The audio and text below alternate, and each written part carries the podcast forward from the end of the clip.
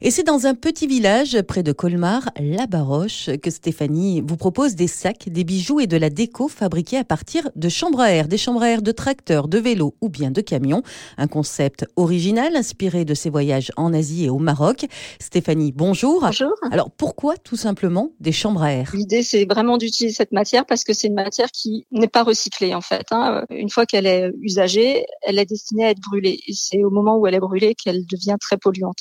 Donc j'amène ma toute petite goutte à l'édifice, mais en tout cas l'idée c'était vraiment voilà de leur donner une seconde vie. Et ce qui me plaît aussi, euh, bah, c'est de partir d'une matière vraiment euh, pas euh, glamour du tout et de la transformer en un produit très féminin. Alors pour un sac par exemple, vous le fabriquez de quelle façon? Je commence par le nettoyage bien sûr. Une fois que ma chambre à air est propre et prête à être travaillée, je découpe. Donc en fait je ne travaille absolument pas sur patron, c'est vraiment la matière qui va m'inspirer une forme. Donc je vais découper la forme que je veux réaliser.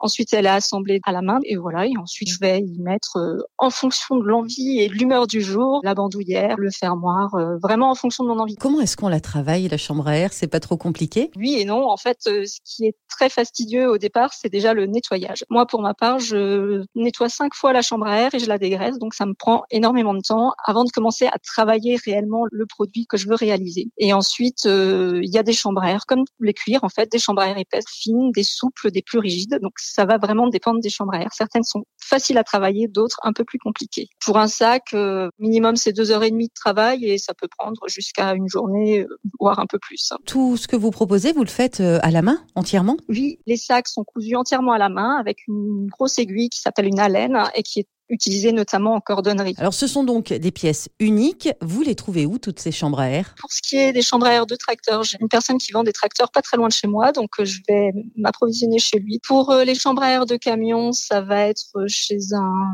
concessionnaire qui change les pneus des camions tout simplement. Et les chambres à air de vélo, je fais appel à tous les amis cyclistes euh, qui bah, malheureusement crèvent souvent leurs pneus. Donc là, j'ai vraiment de quoi faire. Merci beaucoup Stéphanie. Eh bien, je vous en prie, merci à vous. Et pour vos cadeaux de Noël, rendez rendez-vous sur le site bidule-compagnie.com. Les tarifs à partir de 5 euros pour les bijoux jusqu'à un peu plus de 100 euros pour un sac.